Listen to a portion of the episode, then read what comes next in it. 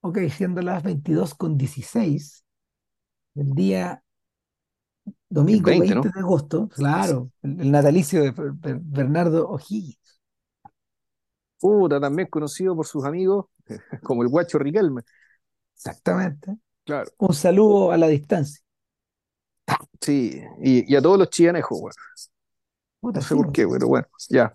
Eh, Si hay algún chianejo escuchando, nos saludan buena, digamos, obviamente, y, muchas gracias por escucharnos.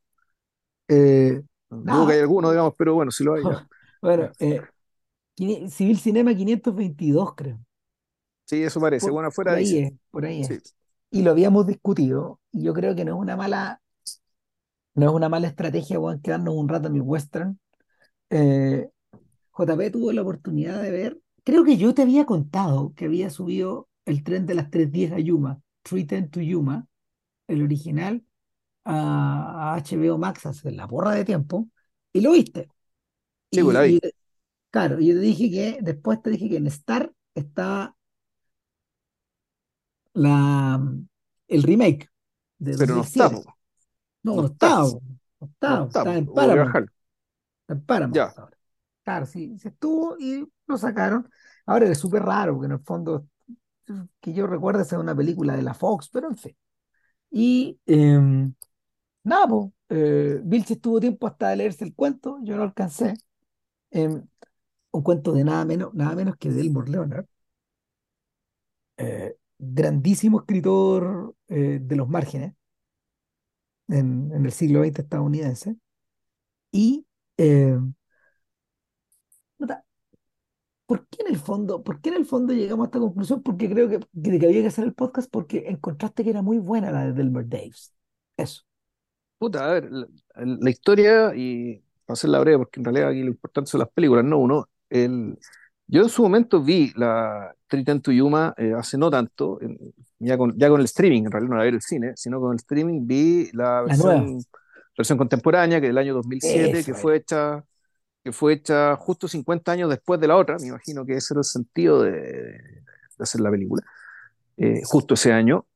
Y, eh, y me, me gustó mucho, y me impresionó mucho el, un personaje secundario que, que ya vamos a contar por qué es importante este personaje, Charlie Prince, interpretado, interpretado por Ben Foster. Eh, y vi la película, me gustó, me gustó mucho ese personaje, y bueno, pasó el tiempo y qué sé yo, ¿cachai? Y, y de Me repente Ram me dice, y te lo mencioné, le dije, o sea, es que tuvo esta cuestión, bueno, el, y, esta, y, y, y aquí, claro, la, la película se la roba, no, no es ni Christian Bale, ni Russell Crowe, sino este muñeco Ben Foster haciendo de Charlie Prince. Y Ram me hizo, me hizo la pasada. Eh, me hizo la pasada ya, oye, puta, la película original está en, está en HBO Max. Eh, así que la vi. Y eh, yo he tenido un recuerdo medio, igual dentro de todo, ya a esta altura un recuerdo medio borroso, digamos, de, de, de la película de- contemporánea. Y me impresionó mucho la película de- de- del 57, digamos, por su, por su gran altura, eh, eh, por, por- por una gran altura en, en- en términos, puta, ¿cómo decirlo? de, de haber convertido, de, de, de, de- de contar este, este western, digamos, un poco como una historia de, de tentación bíblica. Ya, yo creo que ese- Sí, ese- es eso, es- brillante. eh, eso es lo que anima, eso es lo que anima, es el corazón del, de, de la relación entre los dos personajes.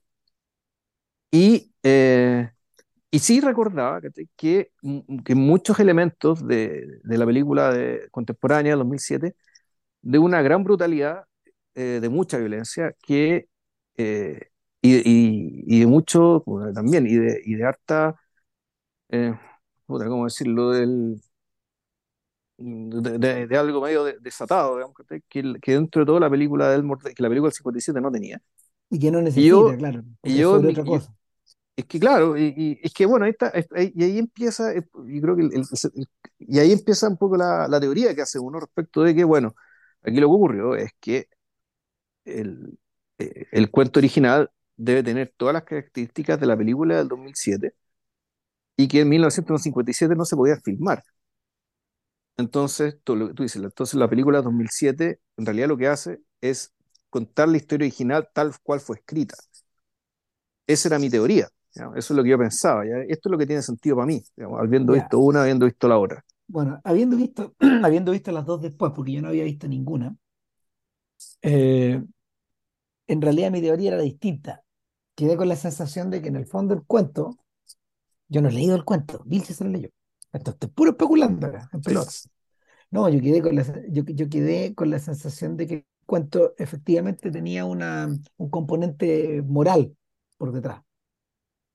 En parte porque eh, no es que Elmore Leonard sea un moralista, pero eh, las trampas éticas y los recovecos siempre están presentes en su ficción. Es parte de la matriz del escritor. Eh, y, y claro, Leonard es un tipo que atravesó eh, la segunda mitad del siglo XX escribiendo. Partió muy joven escribiendo cuentos de cuentos del oeste en revistas, en revistas que se vendían al centavo y finalizó su carrera como un escritor de, bastante sofisticado de, mm, de historias de detectives, de misterio y de crimen. Eh, lo suficiente como para convertirse al mismo tiempo en una especie de, mm, de artesano posmoderno de ese material. Al contrario, por ejemplo, lo que podía hacer Dashiell Hammett o Raymond Chandler o Chester Himes. Claro, eh, las ficciones del Elmore Leonard, como, como bien pueden, como bien pueden, ¿cómo se llama? Atestiguar los que vieron Get Shorty, una de sus buenas novelas también, eh, son esencialmente eh, el, el, el, el, reverso, el anverso y el reverso de, de, ¿cómo se llama? De las tramas, de las tramas de género. Eh, uno puede ver en algún momento, como también pasa en Jackie Brown, Elmore Leonard que está basado en un libro llamado Ron Punch, el Leonard da vuelta a la historia y uno ve las costuras. Entonces, bueno, pero ¿qué pasó? po? Bueno, sucede que mi teoría valía recontra callampa. Porque en realidad el cuento es una fracción íntim- ínfima de, de ambas películas. ¡Wow! ¿Cuál crees que es? ¿Cuál creo que es? Sí, Eh, yo creo que, yo creo que el cuento, el cuento está ambientado al interior de la pieza del hotel. exactamente, así es. Y ¡Ah! desde, ¿Viste? y desde el interior de la pieza del hotel eh, aparecen los tentáculos para contarte algunos elementos, pero que en realidad no, eh, pero, pero que en realidad no, no, no te arman el cuadro que te arman las películas. Eh, sí, ponte tú, a- a- eh, aparece el tema este del hermano, ¿cachai? De un tipo que mató el protagonista. Y esto, y esto es lo más, y lo más llamativo de todo, es que en realidad los verdaderos autores de estas películas, eh, está basado en el Gibson, en realidad son los guionistas de la primera, de, de la primera película. ¿Por qué?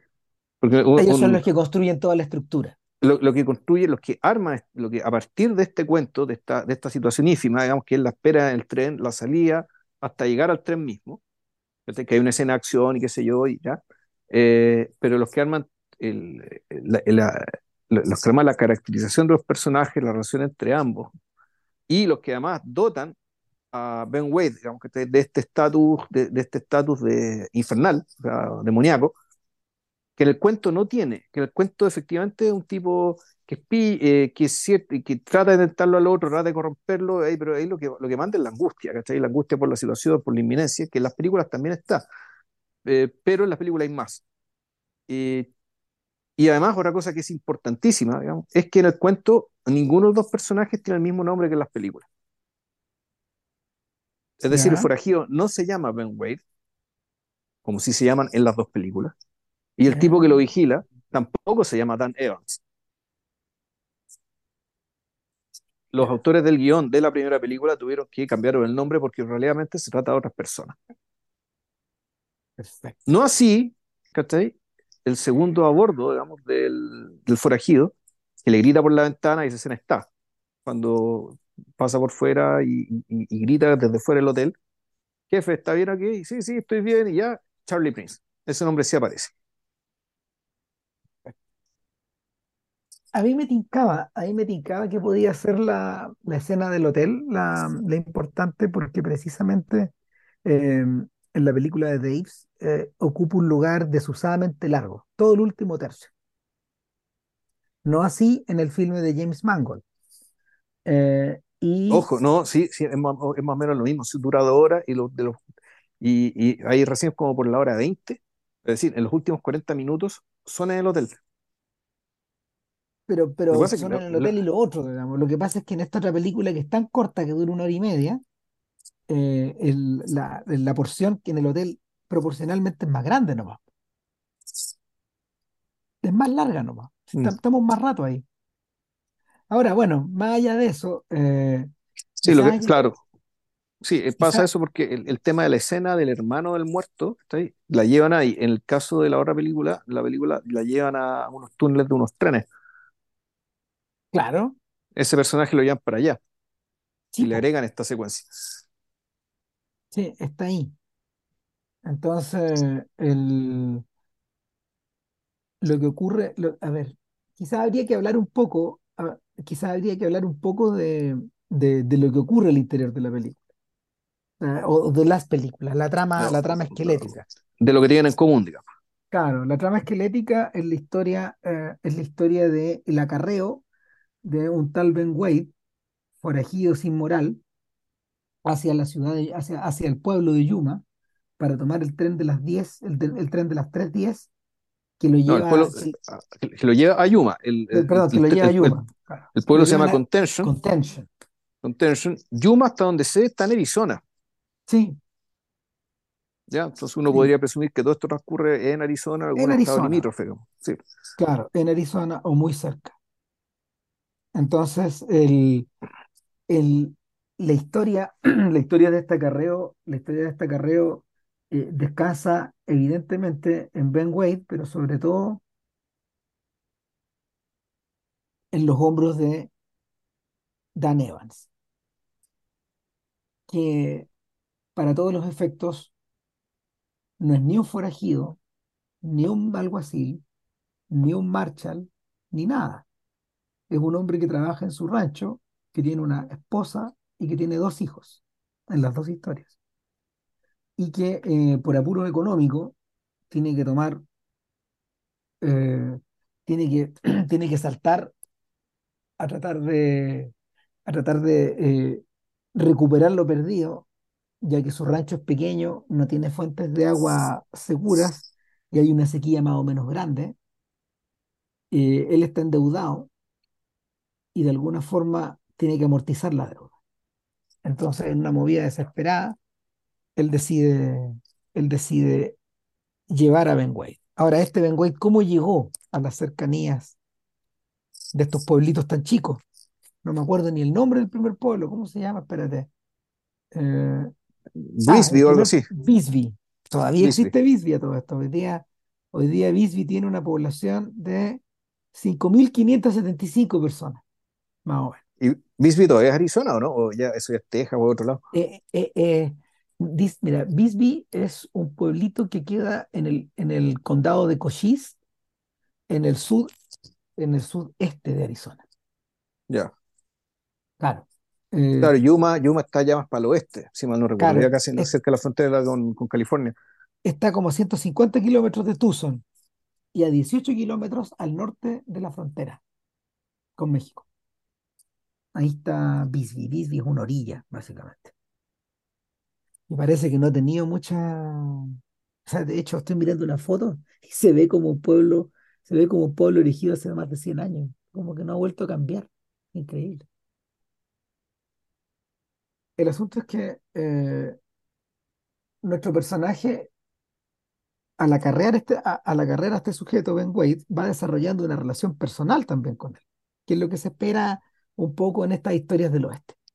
Y esa cercanía, esa cercanía se va reflejando no, pues, en, en diálogos donde eh, Evans de alguna manera plantea la separación moral que, eh, lo, que posee respecto de, que posee respecto de Wade, un tipo que asalta el ferrocarril, asalta, asalta Diligencia. la, la diligencia, eh, mata a sus propios, ma- ma- puede matar a sus propios compinches si es necesario, de manera que no hay, no hay límite para él. Eh, Evans, haciendo las cosas by the book, es un sujeto que se ha amarrado las manos, literalmente. Por el contrario, Wade, un tipo que va donde quiere, que se mete, que se mete con quien quiere, que, que hace lo que quiere, eh, es un tipo que tiene las manos sueltas y al que hay que amarrarle las manos.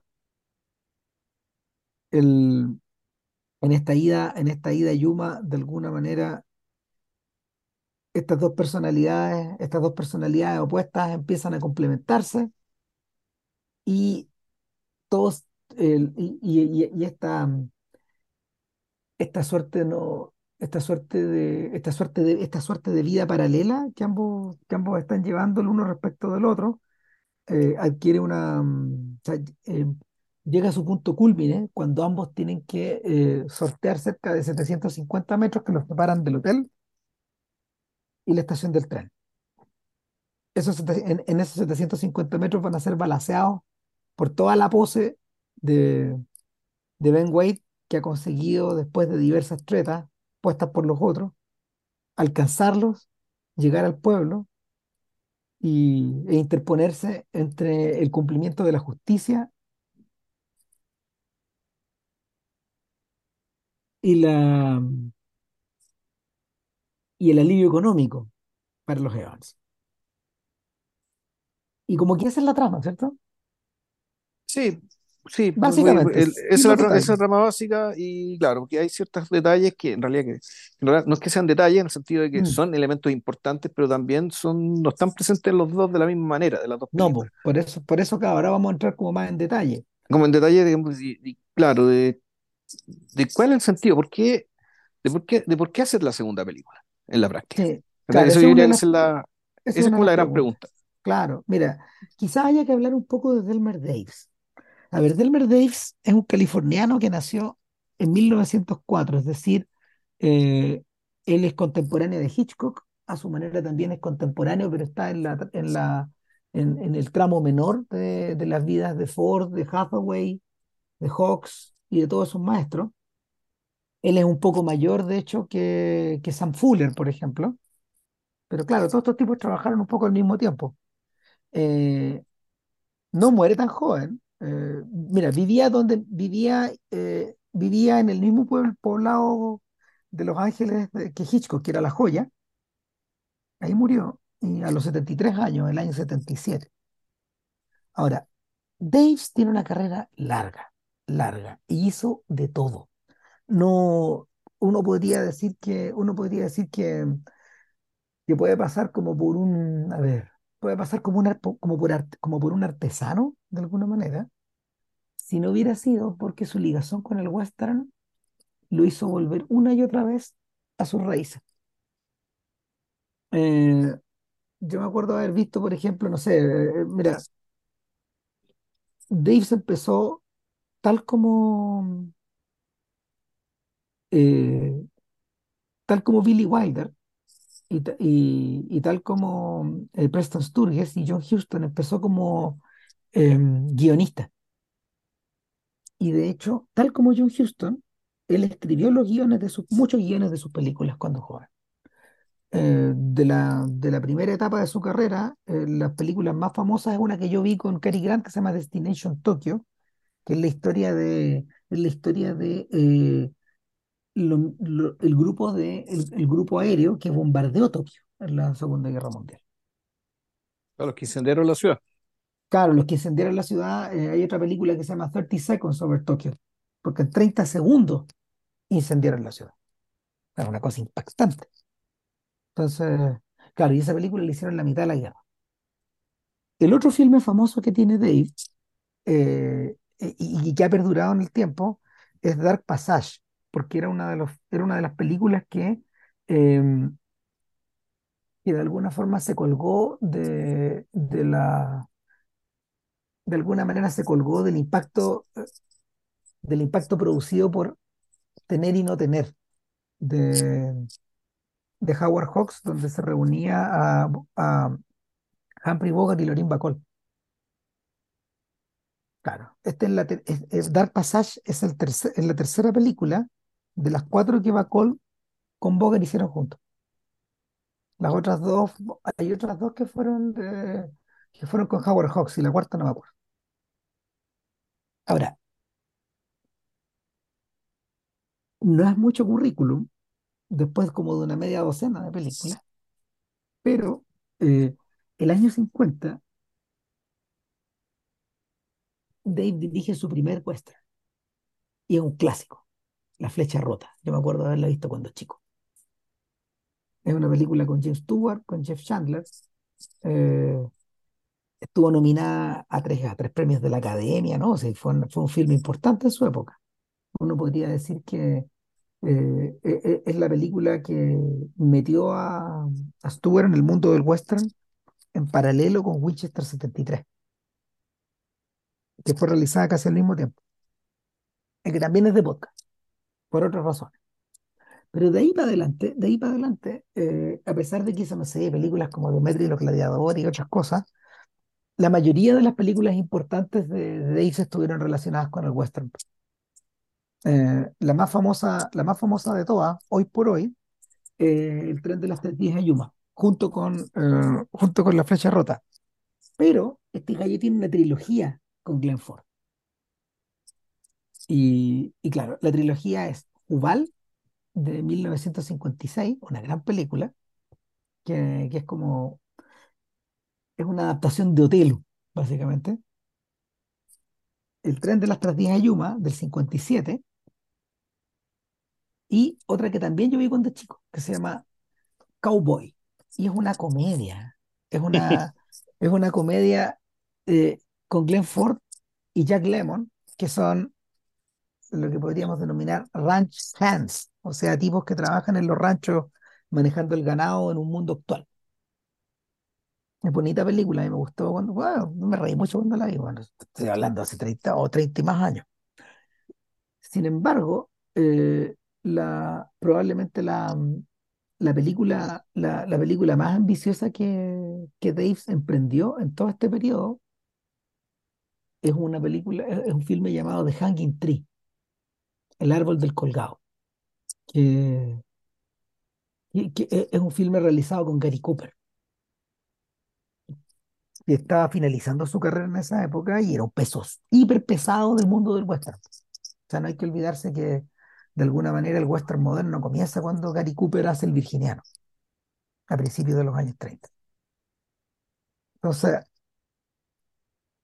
esas serían, esas serían como lo- los filmes importantes en la, en la- los filmes importantes en la carrera de Dave, que, que es un tipo que dirige, que, que, saber, que tiene, que tiene estilo para dirigir, pone la cámara de una manera increíble, corta cuando debe, a su manera es una, a su manera es un personaje que, que renovó el, el lenguaje del western, no teniendo tantos westerns en las espaldas. Entonces, ah, po, eh, ahora, Sí, yo yo- nunca había... ¿Mm? no, nada, el- esto que cuando decís de poner la cámara, el, sí era bien llamativo el hecho de la de, en- de encuadres, encuadres, por decirlo, bien, bien grandilocuentes, con harta cámara fija, eh, dejando Precisos también. bastante, ba- bastante, dejando espacio, además, dejando mucho espacio, ¿cachai? dejando, dejando espacio hacia los lados, me acuerdo, el, el tipo sentado en la silla, eh, y que en el, ¿cómo se llama esto? En el, en la película del, del, do- del 2007, en cierto sentido, homenajean esa característica pictórica haciendo que el personaje de, de Wade pinte, dibuje, Claro. y como que lo que dibuja podría recordar a las tomas, que, que es como cuando en King Kong, que en el fondo una película está presente en la otra, de esta manera a través del, de del, del elemento pictórico que, tenía la composición de, de Dave, versus, ¿cachai? Claro, la película de Mangold que depende mucho más de la cámara móvil, además, una cámara que se mueve más. Sí, claro, son otras épocas. Mira, Mangold tiene, Mangold tiene de su lado a un, a un sujeto que, que ha tenido una gran carrera, eh, Fedon Papa Michael, que si mal lo recuerdo, eh, claro, eh, Papa Michael es un tipo que que, que ha trabajado desde hace mucho tiempo con Wim Wenders, por ejemplo. Es un griego. Eh, claro, mira, no sé, Papa Michael, Papa Michael hizo para que tengamos una idea, hizo Patch Adams, ponte tú, El Hotel del Millón de Dólares, eh, Sideways, eh, Ya, con, los, Michael de- Payne. claro, Alexander los, los Descendientes, Nebraska, Downsizing, ha trabajado con Payne mucho rato. Y también, también hizo Ford versus Ferrari, por ejemplo. Pero en fin, el, el asunto es que, el asunto es que el, como es muy común, como es muy común en los grandes directores del western de los 50, eh, en vez de ampliar, eh, en- a ver, en vez de ampliar la, en vez de ampliar el elenco, en vez en vez de ampliar el scope del western, de alguna manera eh, hacen, hacen lo contrario. Al contrario de lo que puede pasar, por ejemplo, en las películas de King Vidor, donde todo es enorme. Estoy pensando en Duelo al Sol, por ejemplo. Eh, o, o- o una que vi hace un tiempo atrás, que en la, prim- en la primer, el primer rol protagónico de John Wayne, The Big Trail, un filme de los 30 digamos, que se ve increíble. Eh, Ahora esa película también es famosa porque fue una de las primeras que intentaron hacerla con pantalla ancha, sí, po, y, en los y, años y, 30, sí. Y claro, y recientemente han logrado rescatar la pantalla ancha la pantalla ancha de la película. Si queréis verla, está en YouTube. Es, fascinante de mirar porque, porque, claro, lo que le ocurre a Baydor es que esa pantalla él la podía conseguir a partir de, a partir de construcciones, perdón, a partir de tomas o tiros de cámara estáticos. Entonces la cámara no se mueve mucho, pero, pero efectivamente el, el efecto de, el efecto de profundidad de campo es alucinante.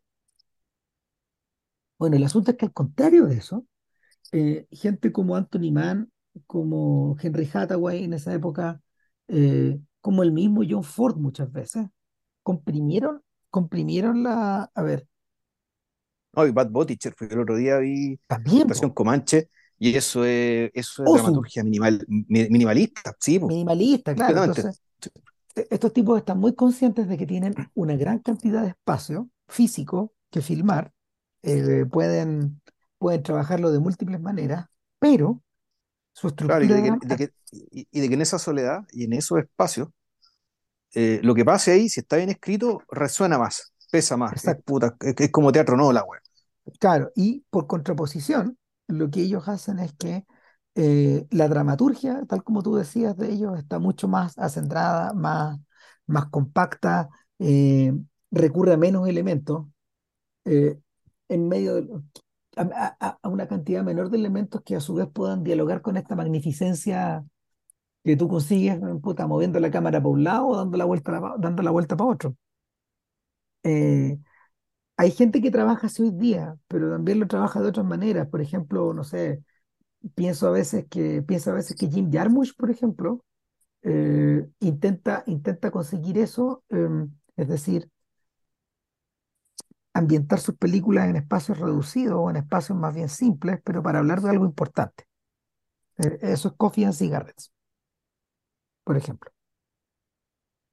O, o al, revés, eh, hacer que las películas donde hay una gran traslación como ocurre, como ocurre en, en Stranger Than Paradise, en Deadman o en Broken Flowers, sean películas donde esa traslación de alguna manera eh, esté, mm, eh, eh, esté confinada a espacios reducidos, a pesar de que el, el personaje se sigue trasladando y el paisaje sigue cambiando. Por la inversa, Jarmusch, cuando, cuando hace la película Los vampiros, Only Lovers Left Alive, que creo que, que creo, que creo que de ese hicimos un podcast, ¿o no? No, hicimos el ¿No? podcast de, uh, de, de, qué- de qué fue que era? No me acuerdo, pero bueno, pues yo sé que no, yo sé que tendríamos que haber hecho uno, tendríamos que haber hecho uno con, con el poeta, digamos, con el poeta que manejaba la micro, digamos, pero no tampoco lo hicimos. No, Bueno, con pero Patterson no lo hicimos, que también es de podcast. claro, pero a lo que voy, bueno, en Patterson, por ejemplo, Patterson es un súper buen ejemplo. Patterson nunca deja, nunca está quieto, salvo en los instantes que llega a su casa, ¿cachai? Pero al mismo tiempo el espacio en que él se traslada semeja a algo muy compacto. Y, y, y yo creo que, yo creo que esa es una idea que, que Jarmusch debe haber obtenido de este cine, porque este cine le interesa mucho. O sea, a Sí. Jarmusch, Jarmusch Ahora, tiene mucho cariño por no, los westerns, por ejemplo, de Nicolas Rey, que también funcionan igual. claro. Ahora, yo cuando viendo, la, recordando la película de Bad Butcher, principalmente, y yo no tengo la impresión de que el, el espacio en torno al cual estos personajes viven, mueren y conversan, digamos, sea un lugar compacto. O sea, el hecho de que la, la dramaturgia, el conflicto en cuestión y, lo- que, que la trama misma sea compacta, eh, eh, no, no, no, no, me, da- no me termina dar la impresión de que lo que lo rodea sea compacto, más bien al revés. Y que, el, y que la resonancia cósmica, digamos, que de lo que está ocurriendo ahí pasa precisamente porque esto es un espacio abierto, digamos, es como un, eco- es, es como un espacio respecto al cual el eco de lo que estáis viendo se va a prolongar hacia el infinito. Mira, Bettiker decía que tenía un problema cuando, cuando él filmaba en estos espacios abiertos. Él decía, eh, cuando uno ha, cuando uno ha conocido a esta gente, él se refería a los rancheros, a los vaqueros y a todas estas personas, gente que trabaja con las manos también. Gente que trabaja con las manos, gente que está sola mucho tiempo y que habla muy poco. Claro, eh, él dice, esta gente ¿cuándo habla? No habla durante el día, habla en la noche. Habla cuando llega a la fogata, habla antes de dormirse, habla cuando se está lavando la boca, ¿cachai? Cuando está chupando, está comiendo algo. Y después esa charla se, esa, esa charla se acaba y llega el momento de dormir y al otro día hay que trabajar. El, yo estaba leyendo el comienzo de una novela larguísima de Larry McMurtry que se llama Lonesome Dove. Eh, Lonesome Dove eh, no, es pa- no, es paloma soli- no no es paloma solitaria, sino que se refiere al, a, la, a, a una localidad como Bisbee, muy pequeñita, ¿No hay una muy... película que se llama así? Es que, es que eso voy, espérate. Es Y una con Tommy Lee McMurtry, Jones, ¿o ¿no? claro, McMurtry eh, concibió eh, esta novela que tiene casi mil páginas. Uh, No, eh, también hay una razón por qué es tan grande, pero concibió esta novela a partir de un guion que él escribió para Peter Bogdanovich después de terminar eh, The Last Picture Show.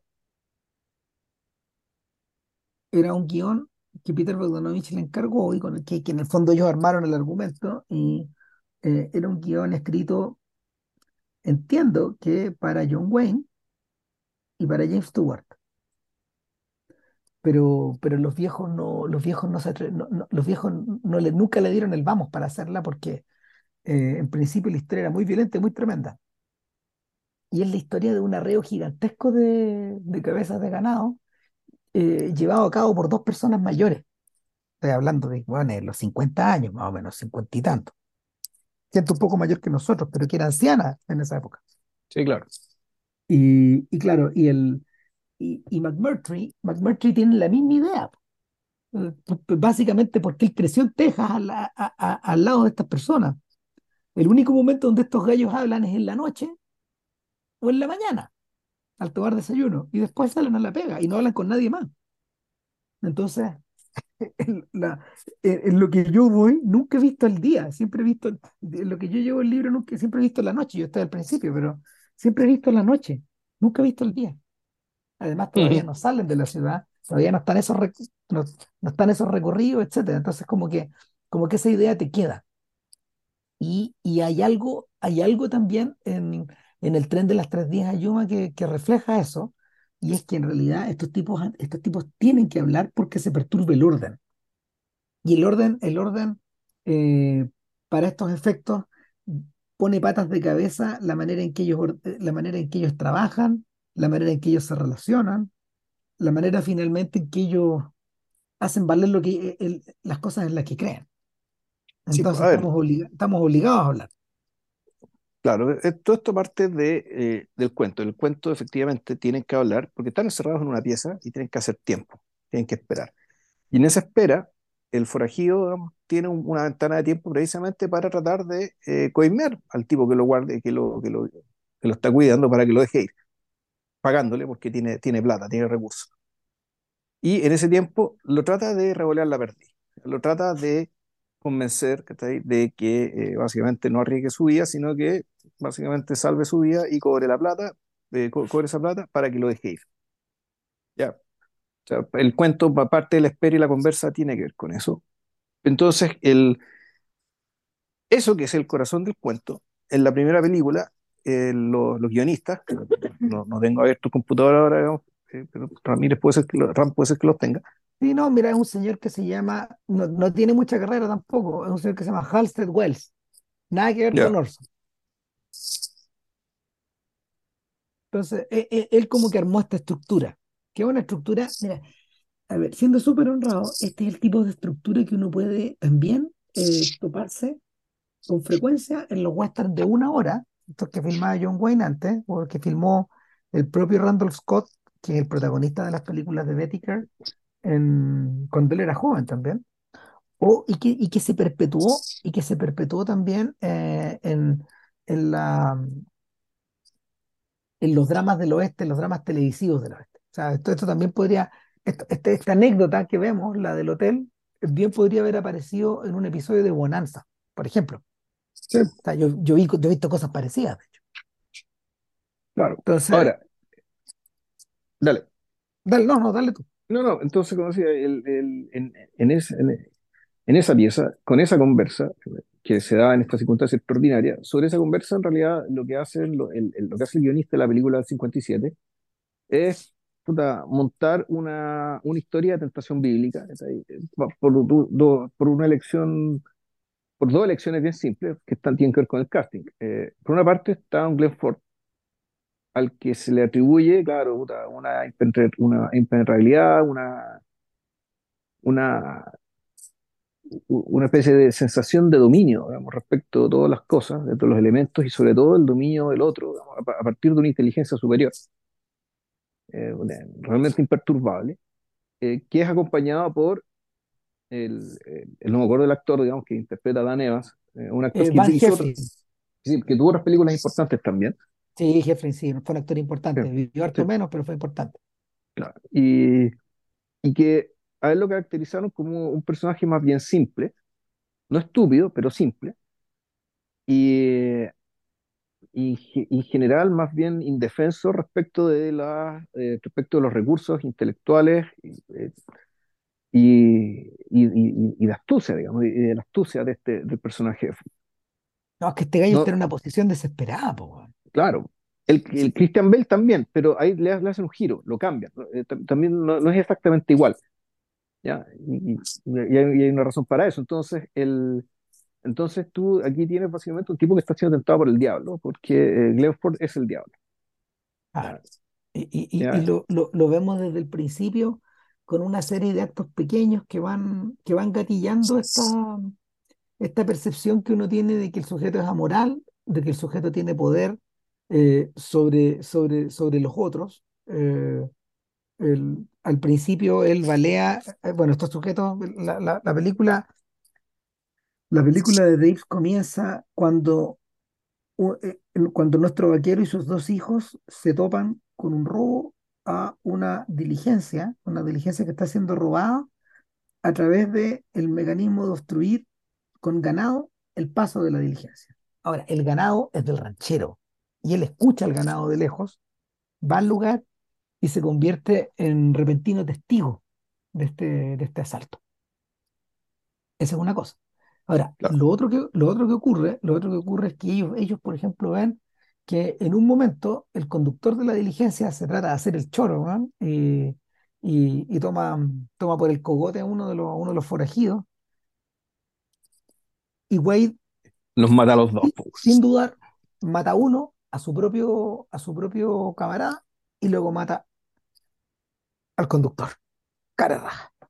Estamos mal, o sea, si, si, si, si ese es el, si ese es el, eh, si esa es la estatura moral de este sujeto, la cosa va mal. Ese- esa es la primera cuestión. Lo segundo es que, eh, lo segundo es que a pesar de que el tipo deja ir a, a los rancheros y el- aunque se lleve los caballos, este weón no huye, sino que se va directo a Visu, al pueblo, y se autodenuncia. Oiga, no saben nada. Ben Wade acá, Ben Wade acaba de asaltar, weón. Acaba de asaltar a la diligencia que venía con la paga. No te puedo creer. Puta, ¿y dónde está? Bueno, está en tal parte, ¿no? Y se van, se va a la pose y dejan a, dejan a los, dejan a estos sujetos, dejan a estos sujetos en el pueblo, eh, los vigilan un poco hasta que se van, digamos. Pero entre medio, Wade ha entablado una conversación con la camarera, le embolina rápidamente la perdiz, que la está besando como a los tres minutos, y se queda en el pueblo porque el hombre tiene necesidades. Sí, claro, entonces la, y esto, esto no está en el cuento, No, eh, todas estas son cosas que, todo, todo, esta, todo este dominio del mundo que tiene, que tiene Ben Wade, que, que tiene, que aparte del nombre, porque el cuento tampoco tenía ese nombre, es una adición del guionista, y como lo es también el, o sea, y que más bien se dio, se resulta, esto está más bien en la actuación, digamos, eh, es que incluso el Glenn Ford actúa nunca, eh, Glenn Ford y después Russell Crowe también, parecen actuar como si en realidad todo fuera un- parte de un plan que es de ellos. Como si todo, que, pensado de antes. que- eh, claro, que, este- que esto que está pasando está siendo planificado por ella. Mira, Entonces, el, entonces el, espectador, por su parte, digamos que está, eh, y en las dos películas pasa lo mismo, que por razones distintas, que al espectador básicamente está escindido. O sea, por una parte, no podéis sino admirar y sentirte atraído por la figura del forajido. Y por otro, identificarte con la angustia, digamos, ¿cachai? De este padre de familia que está todo cagado, weón, ¿cachai? Lleno de deudas, ¿cachai? Que está ahí haciendo esta pega de mierda, ¿cachai? Arrancando el pellejo porque si no, se le demoró en la familia. Claro, es que lo, que lo en juego, de alguna manera, y ahí está la genialidad de, de Dave, lo que tiene, que, es algo que está presente en otras películas de él también. Lo que tienes en juego eh, es que hay dos versiones de la masculinidad, de alguna manera, y, dos versiones que eh, no, no, por, no, por, no por ser opuestas eh, no dejan de dialogar o no, o no dejan de interpenetrarse entre sí. En cierta forma. Y que ciertos parte, que pueden entenderse, o sea, y, que- claro, en y cierta forma, respetarse gran incluso. parte, gran parte de lo que, gran parte de, de- de lo que mueve a, de lo que mueve a, a Dan Evans no solo es eh, re- ganarse los 200 dólares que, él- eh, que él pensaba, que él pensaba pedirle al banquero, digamos, del pueblo, sino también de alguna manera eh, un poco a lo Walter White, sacudirse, sacudirse el tedio, sacudirse, sacudirse la modorra de tener que estar eh, a los William Money eh, an- persiguiendo, al, al tener que estar a los William Money persiguiendo a los chanchos weón, adentro del corral. O sea, el, esto, esto de alguna manera lo está sacando de esa, de esa, de esa monotonía, eh, de esa alienación. Y, claro, eso queda claro eh, cuando, cuando Dave se concentra en la mujer y los hijos de Evas, mientras están en la comida. O sea, el, para, para llegar rápido a esta parte, digamos, claro, después de, después de acostarse con la mujer y de alguna manera eh, de dejarnos claro que este es un diablo que tiene una cola larga, eh, el propio Wade no opone resistencia al momento en que lo arrestan. De una manera, de una, de una, de una forma, de una forma tan. Me, me está, me estaba acordando de un personaje, de un personaje de Better Call Saul. Tú no la has visto esa, esta- la serie, No, pero eh, claro, pero el, pero el, el personaje, a ver, espérate, te voy a decir al tiro cómo se llama, porque no me quiero. A ver, dame un segundo. A ver. El personaje es Lalo Salamanca. ¿Te acuerdas que había un Salamanca en, en la otra historia? sí, pues, Tito, el, el Tito Salamanca, de hecho el actor murió hace poco, Claro. Cucho, Cucho Salamanca, no me acuerdo, sí, y que tenía Tito, dos Tito, sobrinos, Tito Salamanca, claro. claro, Eh, Tuco, eh, Tuco y también tenía los sobrinos Leonel y Marco. Pero este es un primo, que es Lalo Salamanca, que es un personaje fascinante. Lalo es el demonio también, en Better Call Saul. Y como demonio, no deja huella, se despliega por todos lados, posee la velocidad del rayo, no deja, no- se mueve sin, se mueve, se mueve sin, sin dejar marcada la sombra en las paredes. Es un personaje extraordinario. Y, y en cierta forma, en cierta forma se mueve con una libertad y con una tranquilidad en este mundo porque él tiene la llave del mundo. Y, eso siente uno cuando ve a Ben Wade. O sea, ¿por qué está tan tranquilo? Porque él sabe que su pose es tan grande que eh, lo lleven a un pueblo o lo lleven a otro pueblo o intenten hacer, hacer tontos a estos tipos de llevarlo a uno pero en vez del otro, etcétera. Siempre va a haber alguien en, uno de esos pueblos por si le asoma la cabeza. Mal que mal, él se ha fugado de la cárcel de Yuma con anterioridad. Sí, O sea, incluso si lo llevan a, si lo llevan a Yuma, puta, no tiene mucho que perder, weón. Entonces, este sujeto, el demonio, eh, entra a la casa de Dan Evans porque están usando la casa como un, como un señuelo para, para distraer a los otros claro, ahí, ahí, lo que hacen, y, y pasa las dos películas, lo que hacen en, esa casa es que eh, fingen un desperfecto en la carrota, en la, en la, en la carreta, En la carreta. Y, sub- y suben a otro sujeto vestido igual, ¿cachai? En la carreta, de modo que los forajidos persigan la carreta, o crean que el tipo va en carreta a otro pueblo, y que no van a Contention.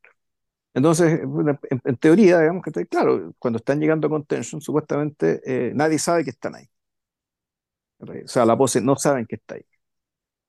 Eh, eh, Ojalá eso fuera tan fácil, claro. claro, eh, eso cree, eso cree el señor Butterfield, digamos, que el, el empleado del ferrocarril, Que está poniendo la plata. claro, y, y, claro, y el mismo, y el, y mismo Dan Evans. Como Entonces, eh, se encuentran, eh, están en el pueblo, llegan, llegan al pueblo, eh, y se desencadena todo, digamos. Llegan a la casa, perdón. Eso. Ah, claro, llegan a la casa y en la casa de lo que ocurre efectivamente es, es poner a, es, es poner estas dos figuras, estas dos formas de, de enfrentar la vida, estas dos formas de ser hombre también, ante el jurado de la esposa y los hijos. Y, y claro, y, este- y, y Dan Evans pierde. El atractivo del otro, el, el atractivo del otro personaje es, es insuperable. Es increíble la pega que hace Glenn Ah, Ford, eh, hablando bajo, abriendo poco la boca. Eh, em, Ford es un actor físico y tiene una carrera, ti- tiene una carrera más bien larga eh, en el mundo de la, en el mundo del western, pero también en el mundo del drama. No, es curioso, Ford no trabajó con los más grandes de los grandes. A mí me llama la atención eso. Eh, para que tengan una idea, no sé, la película, la película más conocida de, de Glenn Ford hoy día, yo creo que es, es Blackboard Jungle, Semilla de Maldad, porque él hace el profesor, el profesor que, que tiene que controlar estas bestias en el fondo, de alumnos que tiene. Pero claro, él, él, él fue el protagonista de Gilda, por ejemplo. Él también fue el protagonista de Eh, eh, Cimarrón, Cimarrón, de la, sí. de la segunda o de la tercera versión de Cimarrón. Eh, y ya, y ya más viejo, claro, él fue el protagonista de la última película de Frank Capra, Pocket Full of Miracles, el remake de Lady for a Day. Y, y de ahí para adelante, claro, tiene, tiene roles como más de papá, por, por ponerle algún nombre a esto, ¿cachai? O sea, pero el, el sujeto, el sujeto tuvo, un- tuvo, tuvo un- una carrera larga, pero nunca. Bueno, él fue, por ejemplo, el papá de Superman, Jonathan Kent. Ahora, eh, buena la conexión, porque en el fondo siempre, siempre tuvo pinta de granjero, o de ranchero, o de gringo alto, en fin, esa clase de personaje. Pero claro, eh, Dave, Dave probablemente es el que, es el que mejor provecho sacó de un costado que eh, Ford no exhibía muy seguido, que, que esta, que esta como mirada eléctrica, esta ambigüedad que también, que también refleja. Tremenda ambigüedad. Tenía ambigüedad y, y claro, y, cierta distancia también. Sí, Entonces sí. una cara que cuando ponía, ponía un rictus, digamos, ¿cachai? Que eh, en el fondo te decía, te ponía, pues, te, pon- te ponía kilómetros de él. mira, el, el tipo que mejor probablemente ha, ha procesado ese legado, interesante, es Kevin Costner. Kevin Costner ha tenido una carrera muy similar a la de Glenn Ford. Eh, ahora la está terminando, digamos, tal como la empezó en los westerns, que es el género que, que más le calza, que, que más le, que más le acomoda, que más le ha gustado.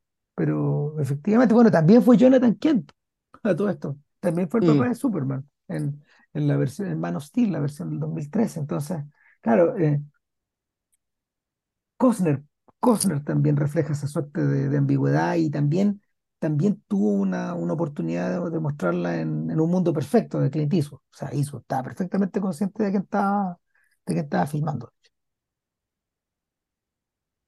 Nada, po, cuando, cuando Evans pierde, eh, rápidamente toma la decisión de salir de ahí. Bueno, nos vamos en la noche, bueno, nos vamos a, puta, nos vamos como sea.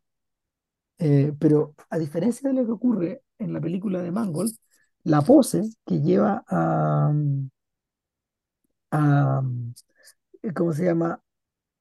A, a eh, eh, a Fort Wade, al- a- a la pequeña ciudad de Contention, es más amplia. Porque aquí, ¿quién, quién, quién va? A, ¿quién acompaña, quién acompaña a, a Van Heflin? Va Glenn Ford y va, un- va, va este otro viejo, ¿cómo se llama? El, el borracho del pueblo, el señor claro. quise ir. No, el señor, no, ni, ni siquiera el señor Butterfield. El señor Butterfield en algún momento se separa de ellos y se va para otro lado. Eh, está este tipo que se llama Alex Potter, que es Henry Jones, ese actor. Sí. Claro, un, actor secundario que uno lo ha visto en muchas películas antiguas, pero, pero claro, este, este, este es el único sujeto que, que, en un, en- que en un que en un de civilidad, porque todos los otros tuvieron miedo, dice, yo voy. Es el reverso, a su manera es el reverso del señor Evans. Es un tipo que no hace, es un, es un holgazán, no tiene hijos, vive en la ciudad, su mujer lo mandonea. De hecho, en un momento de la película él dice, me siento muy bien, tal vez porque mi señora no está acá. pues". Bueno, en fin. Claro, entonces estos, estos dos sujetos, y, y- y- y, ah, bueno, y, la película de Dave, de Dave eh, es, es en extremo hábil, no pierde tiempo eh, en el viaje en la noche, ni en el viaje hacia, ni en el viaje hacia Contention. Lo hace todo corto, digamos. Los vemos, los vemos cabalgar en la noche y llegar a Contention al otro día, donde los está esperando Battlefield. Y, y los está esperando en un escenario que de inmediato recuerda a High Noon. Sí, pues, es que eso, eso te quería mencionar. O sea, yo creo que la, el, un- una de las decisiones que tomaron, eh, que, que tomó el guionista, digamos, ¿cachai? de to- agarrar el cuento del, de Elmore Leonard, digamos, ¿cachai? era Eh, Bajo la sombra de High Noon. todo ¿Por el rato es una película que, es Porque, una película que está hecha en la sombra canónica de eso. Claro, que High Noon también es bíblica, ¿no? También está esta lógica bíblica respecto del, de que eh, llegan y hay un grupo de alguaciles esperándolo, eh, y sin embargo se empiezan a dar las cosas para, que- de, de una manera tal que todos lo empiezan a abandonar. Y, y Dan Evans se va quedando solo, se va quedando solo, se va quedando solo, y en algún momento incluso el Potter, que no lo deja solo, eh, puta, lo terminan matando, digamos. Y el, el Claro, lo tipo efectivamente po. Lo, lo cuelgan, o sea, no te, no- te, lo muestran con la sombra, un bonito detalle cómo, resuelven eso. Y cómo, cómo Potter le salva la vida, en el fondo. Eh, y lo cuelgan por eso. Pero el, el- tema aquí, la lógica es que el, lo que está haciendo Dan y la decisión que toma, que ya tiene que ver con la plata, pero en algún momento ya tiene que ver con otra cosa, también está trazada por el hecho de que nadie más está con él. Nadie más lo entiende, nadie más lo apoya. Por Claro. lo tanto, las palabras que, que le tira el diablo suenan más fuertes, tienen más sentido. Y, y por lo tanto, la, la, la decisión de, de, de persistir digamos, que tiene Dan Evans, Heflin en este caso, el, personaje el- el caracterizado por Heflin, ya está apelando a una especie ya de, de emocionalidad muy primaria. Es un manoteo casi a ciegas, es increíble. Claro, O y, sea, y, y, y- y funciona para, para este papel porque Heflin es un, tipo como, como con los ojos saltones, que está con los ojos grandes, y que por lo tanto eh, eso facilita una, una expresión, digamos, de desesperación, incluso aunque no la haya. Entonces, él, se, se hue- se huele la desesperación, digamos, en un rostro como ese. digamos, y, en, y, en esta situación, digamos, que te das cuenta, ca- casa muy bien. Y ¿por qué? Porque efectivamente no tiene, está solo, no tiene recursos, digamos, ¿cachai? intelectuales ni verbales, digamos, ¿cachai? para combatir el, el diablo que tiene al frente. Eh, y, y, y básicamente está absolutamente acorralado. ¿ya? Es- está acorralado y lo, y lo que queda un poco efectivamente, y eso también aparece en la, en la película, en la película siguiente, digamos, y no así en, en el cuento, es que él dice, bueno, si al tonto del pueblo lo colgaron por esto, o sea, lo colgaron, digamos, eh, porque creía en la justicia o lo que sea que esto signifique, digamos, tengo que ir para adelante. ¿no? Y vamos. no, que se acaba esta weá. Vamos. Claro, claro. Entonces, el, uno, uno podría decir que ¿por qué, por qué existe esta película? Digamos que está ahí. A partir de este cuento, es por Noon, en rigor. ¿ya? Sí, Y, y es por, es por un- este, este- esta idea de Noon de puta maximizada, digamos. Y donde, y donde el- la situación de High Noon está exacerbada, digamos, de la soledad de este protagonista, además porque eh, el, el caso de High Noon esto no ocurría, digamos. El- no había ningún demonio tentador, sino simplemente la, la posibilidad aterradora de enfrentarse a los tres peores eh, asesinos, weón, de todo, de todo el estado, solo, porque básicamente todo el pueblo lo deja solo. También desde podcast High Noon, de eso te lo mencioné hace mucho tiempo. Pero bueno, eh, aquí un hijo de Noon, digamos, aparece, digamos. Y, y, y, y claro, se monta sobre esta escena del hotel, digamos. Y sale esta película, ¿ya? Que se ve un gran renuncio, eso sí, creo yo, digamos. Por cuando ponte tú, hacen que el personaje, la esposa, vaya al pueblo. Que eso es un detalle que me pareció fuera, fuera de la película, fuera del oeste, fuera de todo sentido común. Una mujer yendo sola, atravesando en carreta, el, el- no, no, ¿cachai? Y tiene sentido para que el final tenga, tenga el final que tiene. ¿cachai? Eh, que es ella básicamente viendo cómo llueve y esa lluvia finalmente, junto con la recompensa y con la lluvia, ¿cachai? Puta, va a salir todo bien para la familia, para la familia Evans. Claro, tiene que haber, tiene que haber un testigo, en el fondo. Tiene que haber un testigo de este sacrificio, en vista de incluso de que el señor Butterfield, el señor Butterfield no tiene la altura moral, ni tampoco tiene el- ni tampoco tiene la carga ni la relación personal. Eh, yo, mira, tengo la sensación, pero al menos Butterfield, que Butterfield el fondo, pero igual tiene una gracia ese personaje que, no- que él, él no lo deja solo tampoco. Él no, es útil claro, de otra manera. Eh, Él claro, saca a la eh, esposa de ahí.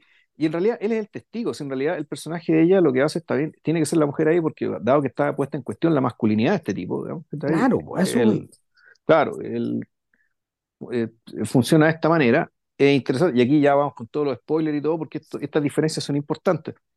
Tanto en el cuento como en esta primera película, eh, se logra el cometido y logran subir a este sujeto a Yuma. Y se van juntos a Yuma. Y, y se van juntos a Yuma y eh, eh, interesante que Glenn Ford termina ayudándole a este sujeto a que lo lleve a Yuma, porque eh, en, en algún momento en- dentro del hotel, y esto sí está en el cuento, ¿cachai? Eh, aparece el hermano de un tipo que había matado, el, eh, que había matado, que, que había matado a Ben Wade. En este caso era el, el mismo cochero que matamos al principio de la película. Claro. ¿ya? En el cuento, naturalmente, que es, es otro muerto, digamos que ya aparece el hermano a matarlo y, y, y pasa un estreno parecido, en que el tipo va a matar a, a Ben Wade bajo la custodia de Evans y Evans lo impide. Entonces, el cierre de la película, básicamente, tú lo que ves es que el personaje de Ben Wade ayuda a que el tipo lo salve y salva la vida de Dan Evans, básicamente por un tema de honor, porque el tipo será muy malo, será el demonio, será lo que quiera, pero él dice, usted me salvó la vida y yo no quiero tener deudas con nadie. Bueno, el diablo también, también Entonces, pasa lo mismo. En el el diablo quiere ser libre. Ya, exactamente, el diablo quiere ya. ser libre, no quiere tener deudas contigo. El diablo quiere ser libre, digamos que y Y aprecia, y y aprecia de alguna, aprecia de alguna manera también el que, que, que som- sometido, sometido a la sometido a la traición moral, eh, Evans nunca se quebró, po. exacto. O sea, claro, no puede ¿Sabes decirlo, le, le- tiene, le está en deuda, lo respeta y hasta le simpatiza, eh, pero, el, pero el gesto final es, ya, mira, yo te salvo la vida y da lo mismo que me ayuda, porque yo me voy a escapar. Y a su vez Evans, muy pragmáticamente, le dice, bueno, pero mi pega a mí termina a- acá. Yo lo dejo en Yuma y lo que haga usted después ya no es problema mío. Exacto. Entonces, por lo tanto, el en cierto sentido terminan convirtiéndose en cómplices, un Sí, poco. exactamente. Yo creo que es, es, el- es la- finalmente, finalmente, eh, estas personas que parecen tan opuestas terminan trabajando en torno a un propósito común, al, al, al- a la, incluso al costo de, eh, al costo para Wade de matar a su principal, a su principal eh, brazo, digamos, que viene a ser su, su Robin, su, su brazo Charlie Prince, claro, su, brazo de Charlie Charlie Prince, Prince. que, que es un personaje que, en la, que es mencionado en el libro, eh, que de hecho él sí es mencionado por su mismo nombre en el cuento. Y que en, el, y que- y que en esta primera película, claro, creo que es el único. Y, y tam- no, también pues, mencionan el mismo nombre, creo, al, al, el, el cochero que había, que había sido asesinado también era apellido tú. Entonces, cuando llega el tipo en el cuento a decir, puto, usted mató a mi hermano Ed Moons, es ese mismo nombre también. Creo, esos son creo esos dos nombres se repiten, si mal no recuerdo, y puede ser que hay alguno otro más, pero los nombres importantes no se repiten. el, eh, sí, eh, como yo vi primero la película, la película contemporánea, me fijé también, bueno, cómo es el personaje de Charlie Prince acá. Y Charlie Prince es un personaje que es bastante atractivo y es un actor que también hizo películas importantes después. Sí. Espérate, se llama, les digo al tiro. Charlie Prince es Richard Jekyll. A ver, Richard Jekyll, eh, Richard Jekyll es un, es un actor que hizo mucha película de guerra, mucha película de guerra. Es de los dos el patíbulo. Eh, y, y- y claro, su, su punto máximo en la, el punto máximo de su carrera vendría a ser eh, el sargento Clyde de, de, la- de los dos el patíbulo, pero también eh, Sometimes a Great Notion, que es una adaptación de una novela de Ken Kesey, donde él estuvo nominado al Oscar. Ese es como ya el momento en que arriba. Ya. Entonces, claro, es un tipo que, un tipo que hizo, es es uno de los autores favoritos de, de, Ro- de Robert Aldrich, otro contemporáneo de Delmer Daves, un poquito menor.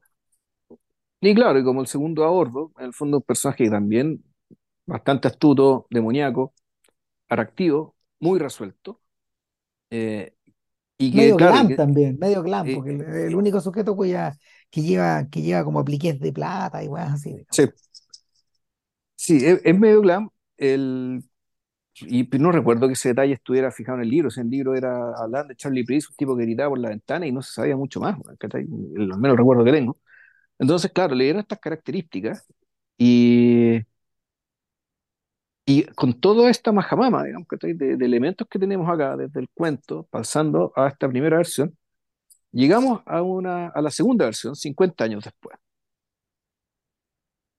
Y que es la 50 misma después, historia. ¿O no? ¿O no? ¿Sí? Sí, 50. sí, pues, del 57 al 2007. ¿Tú cachai que esta versión originalmente, eh, originalmente eh, Tom Cruise iba a ser de, de, de Ben Wade? Ya, Buscó serlo en algún momento, probablemente tratando de prolongar esta, mm, el atractivo de estos personajes como el del, como el del asesino de Collateral. ya. Estaba todavía en ese. Pero finalmente el papel se lo quedó Russell Crowe en, eso, en uno de sus últimos roles delgado, cuando todavía estaba más delgado dentro de todo. Ya, sí. Ahora, me llama la atención, me llama la atención el elenco de esta película del 2007. el que de partida tiene un elenco más grande, Sí, po, porque porque pasan más cosas. pasan más cosas, hay personajes que están escindidos en dos y a veces en tres también. Sí. Entonces, el, y, y, y mi, y mi bueno, dura media hora más, pero mi pregunta, mi pregunta en la entrada era, cuando la estaba viendo, es ¿por qué tienen que haber tantas cosas? Sobre todo, bueno, yo venía, yo vi, yo hice el viaje y el reverso del de JP, yo vi, yo vi primero la antigua y después la nueva. Entonces mi pregunta permanentemente era, ¿pero por qué tiene que estar esto aquí? ¿Por qué tiene que estar esto allá? ¿Para qué? ¿Cuál es la razón? Eh, si lo que, si lo que mueve de fondo, eh, si lo que, si lo que, si lo que debiera estar moviendo de fondo, uno lo piensa mientras está viendo la película, eh, es el enfrentamiento entre estos dos sujetos. Sin embargo, en la, en la película del 2007, Russell Crowe no es precisamente el diablo. Eh, o sea, tiene características eh, diabólicas, digamos que está ahí, pero tiene, o sea, mejor dicho, tiene eh, la misma capacidad seductora, tiene la misma inteligencia superior, el, pero eh, Cierta sensibilidad también. pero tiene esta sensibilidad, un sentido del honor, ¿cachai? Esto de- un poco también de pagar las deudas, pero un personaje que viene con historia, que viene en cierto sentido dañado. ¿ya? Y, que, y cuyo daño, digamos, ¿cachai? Que en el caso de Hotford Impenetrable, aquí, en algún- aquí aparece dos, tres, cuatro veces, y de hecho eso hace que eh, el final de la película sea completamente distinto, Sí. pero completamente distinto. Entonces, El, el, entonces por un lado está, eh, está, la está esta intención básicamente de contar la misma historia, pero en realidad es contar otra historia. Mejor, y contar la historia de, eh, de otra faceta de este personaje, y un poco el, what if. ¿Qué pasaría si este personaje, en vez de ser el demonio, sea básicamente un tipo muy dotado, eh, eh, extraordinario, eh, excepcional, eh, más que excepcional sería la palabra, pero que también tiene una historia. Y que esa historia. Tiene, tiene un peso en las decisiones que toma.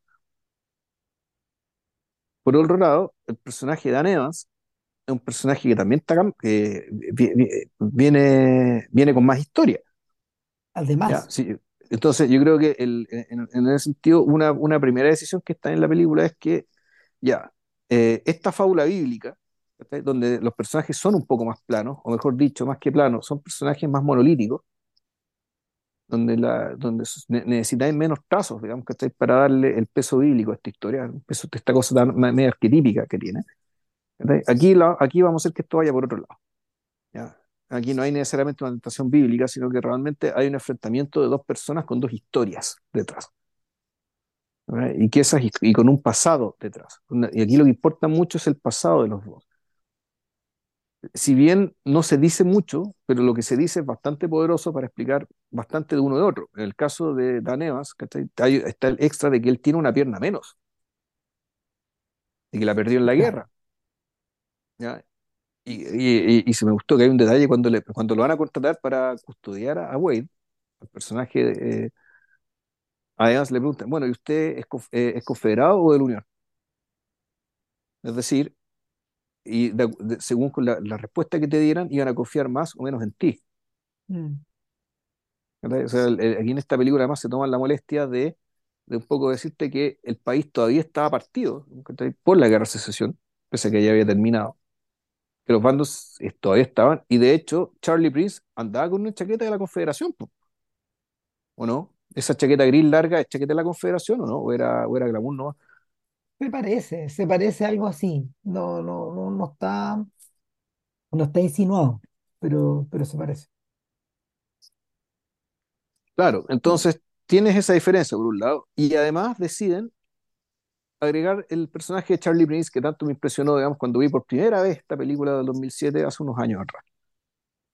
Ya, donde, claro, Charlie Prince ya no, no- es el segundo a bordo, digamos, de, de, eh, de esta banda de forajidos, pero en realidad el que hace el trabajo sucio, en rigor. O sea, él es el que, el que, el que despliega con mayor satisfacción la crueldad que es necesaria para que la banda se mantenga viva. Claro. Él es un personaje eh, con características psicopáticas, Es completamente, la fuerza, pero que él es la además fuerza demoníaca. Claro, o sea, en, en el sentido más brutal del término, pero que además está, además eso está multiplicado por el hecho que es un personaje que es, que es un homosexual, que todo el mundo que sabe que es homosexual y que por lo tanto el tipo tiene que, eh, eh, y él no puede, tampoco puede disimularlo, ¿no? Charlie Y Princess. todo, todo el mundo lo conoce como Charlie Princess, ya, y, y que además, digamos, para colmo, eh, tiene que reprimir el hecho que está absolutamente enamorado de su jefe. Pero claro, no, no puede expresarlo, no puede decirlo, pero quiere estar siempre cerca de él. Eh, llega un momento que, Él, él va recuperando, él va recuperando la pistola, el sombrero, todas las cosas. claro, y, y, y al principio de la película, mientras, mientras Russell Crowe está dibujando un pajarito, ¿cachai? y donde él es pleno y feliz, digamos, porque este, este, este no demonio, digamos, tiene además talento artístico, digamos, y, y se, y él es capaz de ver la belleza, digamos, capturarla. Eh, puta, llega Charlie Prince a decirle no sé qué cosa, va a estar con él y el pajarito se va. Eh, y claro, tú decís, y, y- y esta escena básicamente lo que te quiere decir es que el, este jefe valora a Charlie Prince, lo, lo quiere- lo- no sé si lo estima o lo quiera, digamos, pero lo necesita y, y- y reconoce su valor dentro del equipo, pero también lo importuna, porque no sabe mantener la distancia, porque siempre quiere estar cerca de él. Cerca. Claro. Siempre quiere estar encima, claro.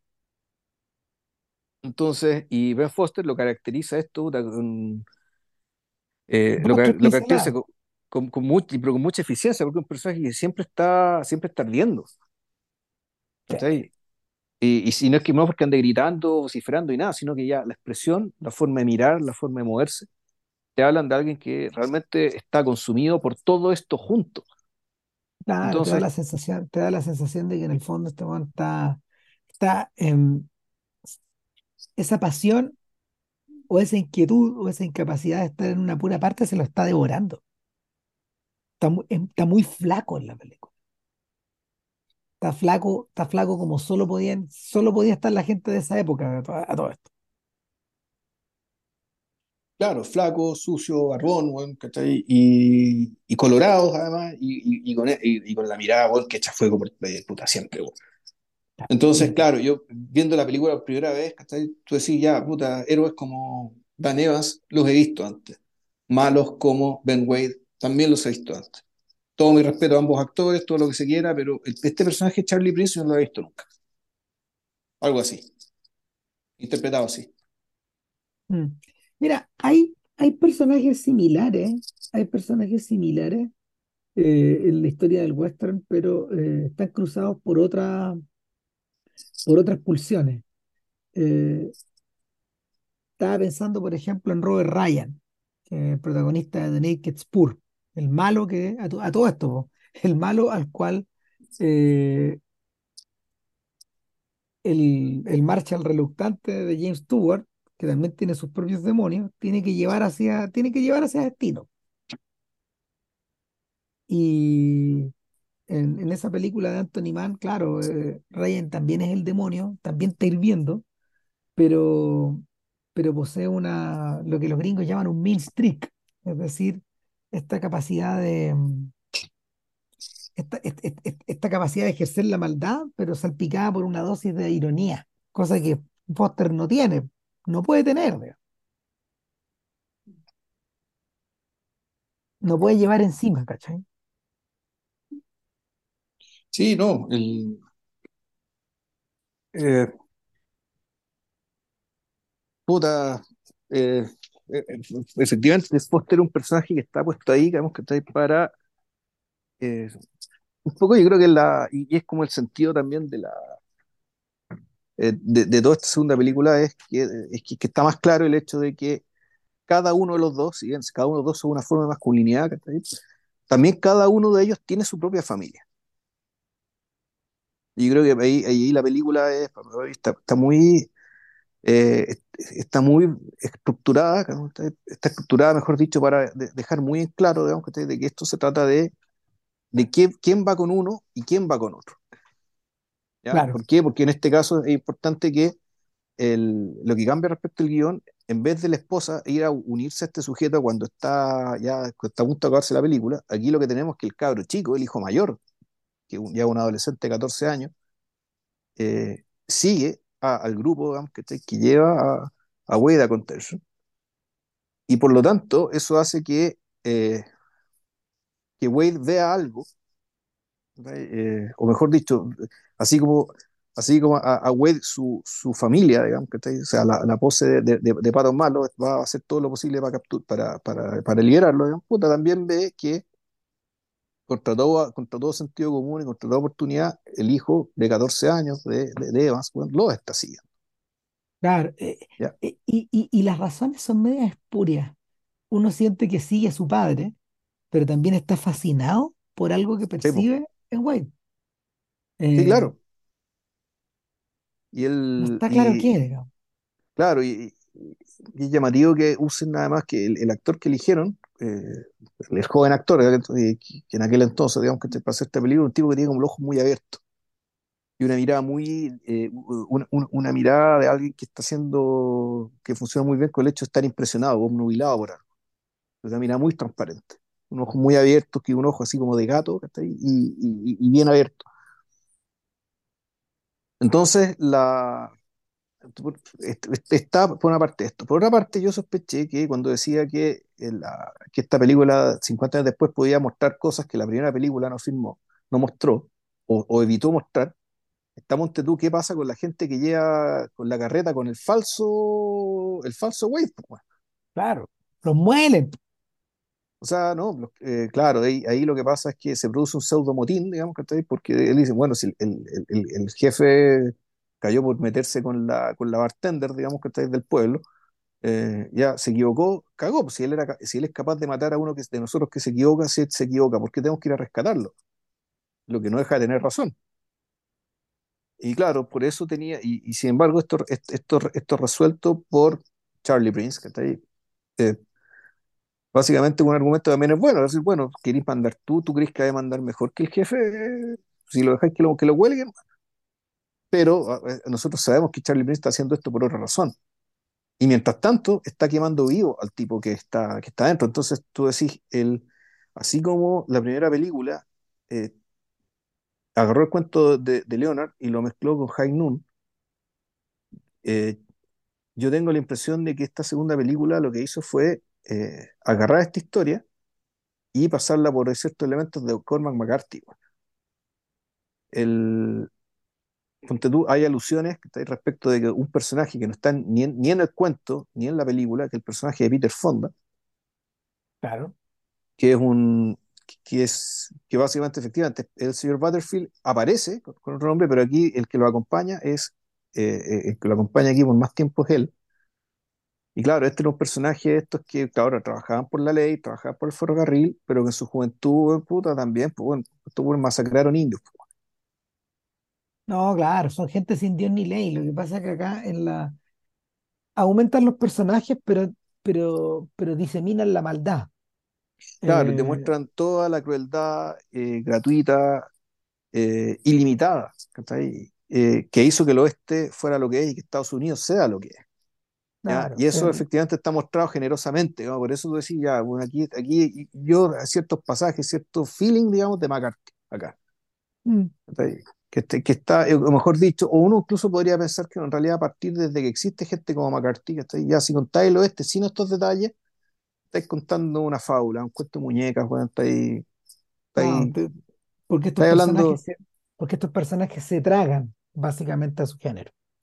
Sí, no, y porque, y porque efectivamente tenéis que hacerle justicia a, a, a, a las, a las cosas que realmente pasaron, digamos, en, en todo ese proceso digamos, de, de apropiación de tierra y de extensión del Estado estadounidense a través del ferrocarril, el telégrafo, y, pero antes que eso, la llegada de esta gente y lo que hicieron para quedarse con esas tierras y lo que hizo en ellos. ¿ya? O sea, es el punto que en realidad parte de la explicación de por qué estas personas son como son es porque eh, toda esa tierra digamos, ya está cubierta de sangre, muy manchada de sangre y de mucha sangre desde hace mucho tiempo.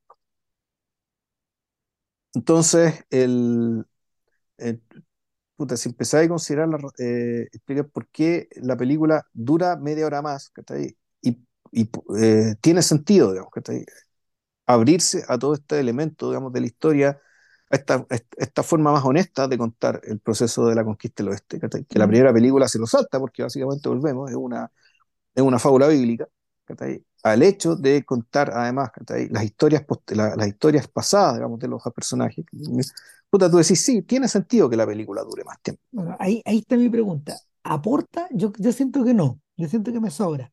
Porque yo porque lo he visto puta, lo he visto retratado en mejores películas. Este filme es contemporáneo a eh, el asesinato de Jesse James por el cobarde John Ford por Robert Ford. Robert Ford sí.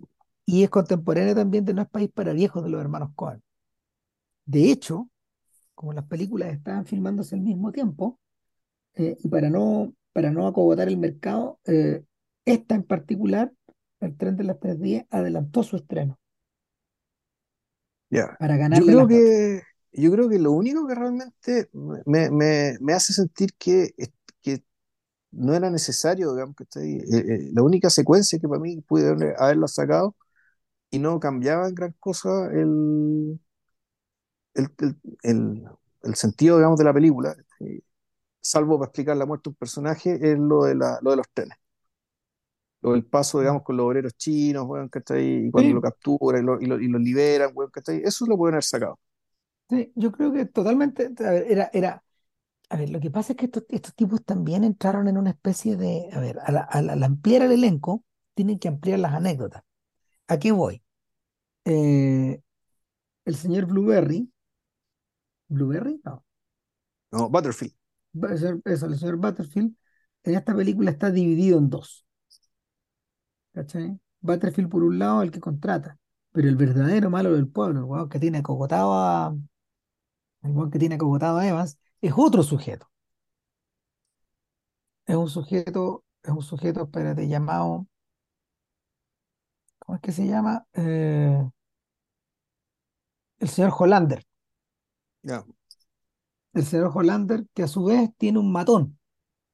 Que no hay borracho acá, no, no hay borracho del pueblo, sino hay un no, matón claro. medio idiota, ¿cachai?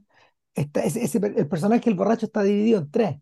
En el matón medio idiota, idiota enviado por Hollander, en, Claro, en el doctor, en el señor McElroy, que es el superviviente del asalto, y que, y que básicamente Peter Fonda está interpretando a Jay y a James Coburn, está interpretando a Pat Garrett, en el fondo. sí, Hueones que cabalgaron, hueones que cabalgaron con los malos y ahora trabajan para los menos malos o más malos, dependiendo claro, de o, o el Robert Ryan, o el Robert Ryan del, de, de la bandida salvaje, la pandilla de- ese salvaje, tipo, claro. ese, ese personaje que estamos hablando, pero Claro, y ¿sabes que por está, último, muy, está, eh, pero también un personaje atractivo, o sea, para mí también es- ese personaje también es ganancia, sí, no hay ese ganancia. personaje, ese personaje es el mejor de la película, creo yo, siento yo, de, como adición, como adición. O sea, la, ese personaje, porque de alguna manera es un O sujeto que recibe una herida en el estómago, que le quitan la bala, no lo matan, de alguna manera ya está muerto y este muerto cabalga con los otros. claro, cabalga y, y como si nada, pues, bueno. O sea, de hecho, yo decía, bueno, este personaje, tú, tú- esto, esto está tan bien está tan bien perfilado, está tan bien construido, que tú decís, bueno, este personaje estar en la novela, en, la, en el cuento original, las Sí, pelotas, weón, eso pensé. Eh, Este ahora, personaje este tie- tiene una personaje, entidad fuera de la película. Este personaje es macartiano, a full. Mm, Sí, po. Sí, sí, Él no, es que y viene con ese, él es que viene con ese mundo detrás, con ese peso sí, detrás. es interesante. eh, Fonda no tiene una gran carrera en el western, pero sí hizo western importantes en su momento. O sea, incluyendo, incluyendo más de alguno que le tocó dirigir, digamos, eh, sus personajes no tienen ni por si acaso el, una, el, el cierto parecido a los que representó su padre, uno diría que más bien al contrario, trató de elegir personajes que no se parecieran a los que interpretó su viejo, eh, Henry Fonda. Y eh, bueno, y por último está Doc Potter, que, que es un veterinario y que, y que de alguna manera queda ahí enrielado a, a llevar a, a llevar a, Russell, a llevarlo de día, de noche, a perderse, a, a que los balen, a que se van por un, se van por un desvío para que los hombres no lo pillen, pero están los indios ahí.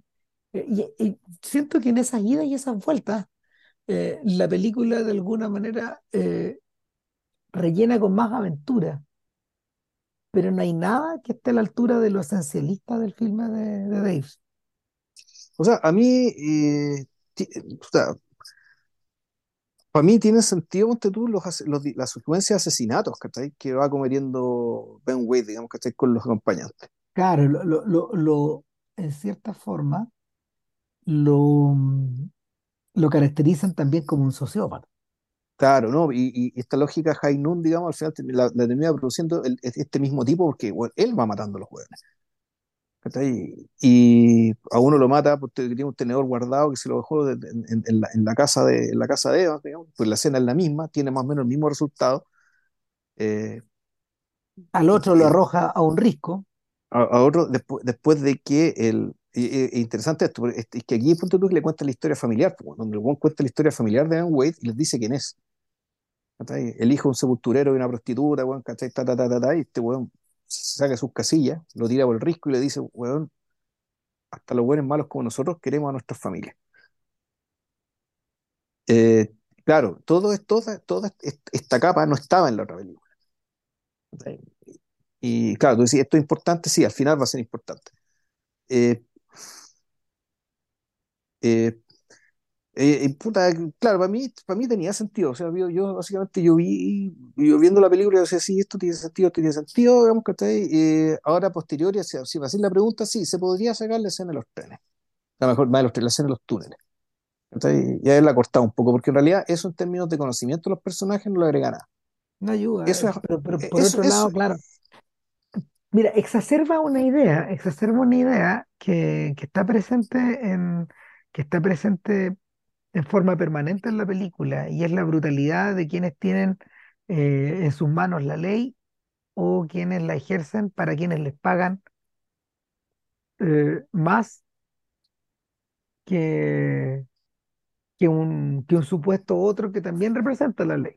¿Cachai? El, hay una, hay cosas del oeste que no se cuentan mucho, por ejemplo, que, y que, y que, y que, y que, recuerdan, no sé, po, a los problemas que tuvieron los gringos, por ejemplo, para crear la policía, una policía del Estado. En, eh, eh, eh, en todos los pueblos ocurría, en la policía, la policía la pagaba el dueño, el dueño del rancho más grande o el dueño del salón. Sí, claro. eh, o, o- o el millonario que estaba puta, em, explotando, explotando el yacimiento de oro, de cobre o de lo que fuere, eh, ahí en las afueras, en, el, en los cerros aledaños. Ellos pagaban la policía. Y, y- y por lo mismo, el, la aparición de Wade aquí también tiene algo de Robin Hood. Este weón se ha madrugado al señor Battlefield como ha querido. Van 20 vein- van 22 asaltos, weón. O sea, efectivamente, este weón es En algún momento lo caracterizan como porfiado, aunque el propio personaje dice, la verdad es que no soy tan porfiado. Lo dice al final. Quería decirte, cuando ya están ahí en la quemada, digamos, a punto de subirse al tren de las tres diez que en, un, en, una, en un apunte genial, no llega a la hora. Si en la primera película llegaba justo, pero, pero en la vida real las pinzas. O Las sea, Oye, ¿dónde pelotas que llegan ahora, sí. O ¿Dónde está el tren de las tres diez que nos tenemos que ir, güey? ¿No? ¿Tú, tú- crees, sea, crees que va a mientras, llegar a la hora? güey? mientras están tirándoles balazos arriba de las cabezas, weón, esta weá debe estar atrasado. Está retrasado, claro, y lo peor de todo es que eso, eh, al atrasarse, güey, son más balas. Sí, po. Ahora vamos, va- vamos a la. eh, en, en parte porque ya estamos hablando demasiado, ¿no? Pero vamos, vamos al, vamos al desenlace, el porqué de este desenlace. Eh, y si quieren, paren acá porque este es un tremendo spoiler, pero Sí. ¿por qué muere Dan Evans? ¿no? ¿Por qué muere Dan Evans? Me sorprendió. Mm, Yo creo que es básicamente para hacerle justicia a la verosimilitud nomás. ¿cachai? De que en realidad, como están dadas las cosas, era imposible que no muriera Daenerys. O sea, tanto en el cuento, que en el cuento se salva. Eh, como en la primera película, bueno, weón tenía que morir. O sea, era, era imposible, era imposible. Sí, mal que mal, y aquí hay, hay otra cosa. En algún momento, a diferencia de la, de la película, el, la- la- el poder de la plata que tienen estos forajidos es tan grande. Donde también este tipo empie- empieza a quedar solo por un lado. Donde el personaje trata de seducirlo mentalmente, pero eh, Dan Evans, el, el Dan Evans de, de Christian Bale, es un personaje que tiene más recursos intelectuales, es menos simple, pero al mismo tiempo tú decís que es un personaje que está más cansado. ¿ya? Que en realidad su incapacidad de responder o su incapacidad de, de- de estar a la altura, digamos, ¿cachai? de su contrincante, no tiene que ver por, no tiene que ver con una simpleza, digamos, ¿cachai? que te transmitía el personaje original, sino más bien un agotamiento, ¿cachai? fatiga, una fatiga absoluta, exacto, ¿cachai? y además por el hecho de tener una pierna menos, que bueno, eso todo lo dificulta. Entonces, el, entonces llega un momento en que aparecen los forajidos y dicen, ya bueno, eh, pagamos 200 dólares al que mate a este bueno. Entonces, no solamente la banda de Aparecen forajidos 40 quiere matar.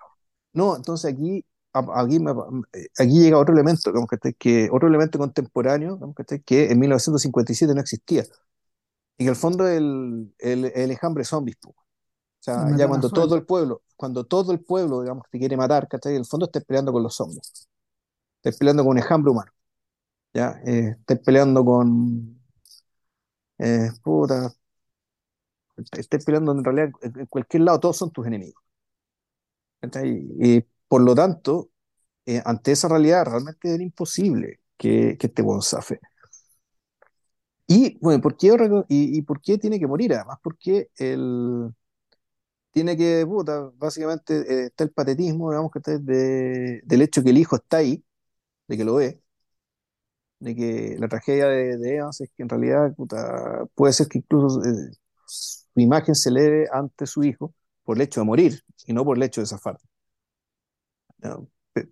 Pues, eh, y, sabiendo, y, dando que todas sus decisiones eh, a lo largo de la película empujaban para allá, digamos, y el hijo que lo estaba cuestionando siempre y siempre teniendo como, admirando con un lado a otro y queriendo, con, admirando con un ojo a, Wade y amando con un ojo a su padre, eh, puta, tiene sentido para él, pero lo creo que lo más importante es que el, esto hace que el personaje de Wade tome la decisión que toma. ¿Verdad? Que una decisión distinta de, eh, eh, que, que, eh, que, es distinto de lo que ocurre, digamos, que con la versión anterior, porque la versión anterior los dos, los dos se salvan, digamos, uno salva al otro básicamente para, eh, para pagar una deuda. En este caso, y, y, aquí tremendo spoiler, lo que hace el güey Russell Crowe es que él mata a toda su pandilla. Ah, libera, libera, su, eh, libera sus lazos, en el fondo. O sea, en el fondo lo que está diciendo la película, y, y al, al, poner esta, que uno tiene una familia y otro tiene otra familia, es que con el tiempo y con la lealtad del hijo, con el, el, rol del hijo, con el, y al mismo tiempo con la lealtad del padre que está hecho mierda, digamos, y sin embargo hace todo por su familia, ta, ta, ta, de una manera muy poco cursi, muy poco sensible, digamos, lo que hace toda esta trama es convencer a Ben Wade de que tiene que cambiar de vida. Y que por lo tanto, si mata a toda su pandilla, es porque va a ir a Yuma, se sube al tren a Yuma, se va a escapar de Yuma y es dedicar a otra cosa. Yo esa es la conclusión que saco, que, es, que, eso, es lo que, que eso es lo que te está costando la película. ¿Por claro. qué? Porque básicamente porque él, eh, incluso un hombre malo como él, quiere a sus padres, incluso un hombre malo como él entiende que, que la familia tiene, puede tener valor, digamos, y puede ofrecerte una vida mejor, digamos, que la que tenéis con esa banda de psicópatas que te obligan a ser tú el peor psicópata de todos ellos para poder seguir mandándolo. Entonces yo igual respeto la película que esta decisión moral, digamos, que está ahí respecto de, de, de, lo que este quiere hacer con su vida, tu, tu, tu, que está ahí, a partir de el ejemplo, el sacrificio, digamos, que está ahí, de este, de, de, este partner, digamos, que, está ahí, que al cual también respeta, entiende, que está ahí, y lo trata de salvar a su manera. Eh, eh, puta, te, la película te lleva para allá, te lleva para la moral burguesa, te lleva para el final, entre comillas, final feliz, la redención o como se llame, pero de una manera eh, poco cliché, bien oculta, bien discreta, y mm. bien precisa también. De que todo eh, lo entiende uno, uno el, lo entiende, no es necesario que él lo diga. El gran perjudicado, de nuevo, el gran perjudicado en esta película es el personaje de la madre. Man.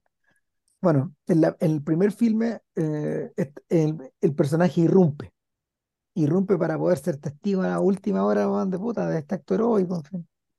El acto heroico de... de, su marido, de que su marido finalmente, puta, no solamente, digamos claro, se ganó, se ganó la plata, sino que además va a llover, entonces ya se les van a caer los problemas por algunos años.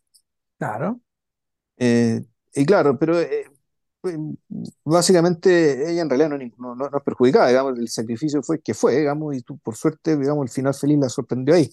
Claro, en, no, la, claro. En, la, en la, segunda película el personaje simplemente desaparece. Sí. El personaje de Gretchen Moll, y yo creo que, eh, que también es un renuncio. Eh, es que puta es que la película lo sigue a ellos, pues entonces yo creo que está bien que desaparezca eh, porque no, sí, está bien, pero, pero, pero, pero aún así eh, eran personajes más significativos, el de, el, de la, el de la cantinera y el de la esposa en la primera película, pese a todos los otros problemas, que es la segunda. Les, les dan menos pega, sí. son menos interesantes podría no haber existido. Wade, o sea, el, el señor Evans podría haber sido, no sé, un papá viudo. No, porque el, el, el hecho que la mujer cuestione tu, eh, tu masculinidad también es, es, es, pesa. Sí, pesa, pero aún así, aún así yo siento que claro, que pierden. Pesa, y pierde. claro, pero claro, y tampoco podría ser vivo porque así el, hijo mayor no tendría que haberle inventado otros hijos, porque no podría el hijo mayor mandarse cambiar, dejar a cabro chico solo. Po. Sí, sí, eso algo así es. Pero bueno, eh, buenas películas las dos. Eh, me gusta más la primera. Bueno, la primera es la obra maestra en realidad. La otra es una buena película. Pero el. eh, Para la primera no cuesta nada, es HBO. Para la segunda, bueno, hay que, hay que tener Hay que, hay, hay que o piratear, hacer otra o hay que o hacer el Hay que tener Paramount o Pirate Bay. Una cosa así. exacto. Baja Ya. al tiro, ¿eh? En todo caso. Sí, vamos a ir bajar una pata. Eh, Oye, deberíamos hacer un western para la siguiente. Eh, se me, se me calentó el hocico. Eh, puta, es que el tema es uno, porque bueno, yo, yo con Estación Comanche quedé bien sorprendido. Ah, O es sea, que, porque yo, yo, yo, nunca, yo nunca vi tanto western, digamos, o sea, no- no- vi mucho cuando chico, qué sé yo, pero no, no les tomaba mucho el peso. O sea, ah, no, yo, vaqueros matándose entre ellos y toda la wea, ¿cachai? no, No, yo siempre, fu- yo siempre fui bueno para western y ahora he visto muy poco, así que por, por eso, por pensar. Oye, un pequeño, antes de, antes de, antes de que se me olvide, un pequeño apunte. eh, el, en la el, el tren de las 310 a Yuma, Ten to Yuma, también es una canción. Y una canción que fue conocida, que, que le fue bien, digamos, además, puta, eh, es una canción de Frankie Lane. Frankie Lane ya había cantado otra canción del western que es eh, Gunfight of the Cape Corral, Ya. Corral. Eh, eh, las dos son clásicos, pero lo divertido, lo divertido es que el personaje de Glenn Ford, de Ben Wade, está en la cagada, weón, en la primera película, que el weón silba su propia canción, po, dentro de la película, po. No me weón. Silba su propia canción, po. Y en algún momento una mujer la canta a la lejanía, ¿cachai? Me acordé de, me acordé de Forty Guns, de, de, de Samuel Fuller. Y en algún momento aparece un cowboy que canta, weón, y uno dice, ¿qué está pasando? ¿Esta weá se transformó en un musical? No, pues weón, había que meter una canción a este weón, puta como lo mueve, metió la canción en el peor lugar, para que se notara, pa- para, que se notara. Bueno, en fin. Mira, yo, yo te iba a proponer que hiciéramos un clásico de, un clásico del western de todos los tiempos, que esta película de William Wellman, pues weón, tú la has visto, ¿no? Espérate. ¿Cuál, weón? La de los colgados, pues weón. Sí, la vimos en tu casa, weón. ¿Cómo era que se llamaba? ¿Te acordáis? Eh, ah, The Oxbow Incident. De Vox Vincent, sí. Puta, no sé si film. verla de nuevo. ¿Y por qué no hacemos, weón? No sé, weón. El. Eh, eras. Eh, ¿cómo se llama esto? Eh, eras una vez del oeste, weón. ¿Eres una vez en el oeste? Mm, puta, ya, pero, me, pero te la cambio por un par de Anthony Mann después. Eh, eh, no, o hagamos. Es que lo que pasa es que el- el Vox Vincent sí me gustó, qué sé yo, pero no sé si quiero verla de nuevo, no tengo ganas, de hablar de ella. Ah, La- de- ah, claro, pero sí, Incident. Claro, un Anthony Mann podría ser, pues, bueno. Sí, El pues, Naked. Spear, me decís tú. O sea, mira, eh, Ant- Mann, Mann en realidad hizo un ciclo con James Stewart y son, son todas obras maestras. Ya, Son todas obras maestras. Winchester 73 es una obra maestra. The Naked Spur, The Man from Laramie, Bend of the River. Todas son obras maestras. De hecho, son todas de podcast. A ese nivel está la web. Sí. claro, ento- entonces elijamos una, pues. Elijamos una, elijamos una, man. Yo, a ver, ¿sabéis qué, man?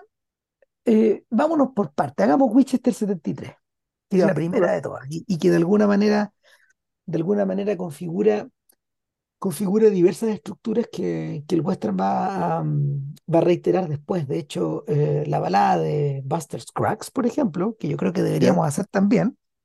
Eh, sí, eh, po, sí, po. de hecho, sí, po. Bueno, Hay, hay, hay harto que picar ahí. Bueno, eh, la balada de Buster Scruggs le debe un poco a esto, porque Winchester 73 tiene una estructura episódica. Ya, Claro, y, y- y- es bonita la idea, bueno, es súper bonita la idea, la han copiado muchas veces. Así que, ya, pues, eso entonces. ya, bueno, en Es paralelo, y, y, y yo creo que es bueno que anticipemos. Estamos trabajando en Luis Estrada, sí, pues, estamos viendo eh, esas películas. otra clase de western. Sí, po, Claro, e- esa, esa weá yo creo que es un podcast, porque básicamente las películas son muy parecidas. sí, sí, en realidad es una forma de aproximarse a la realidad.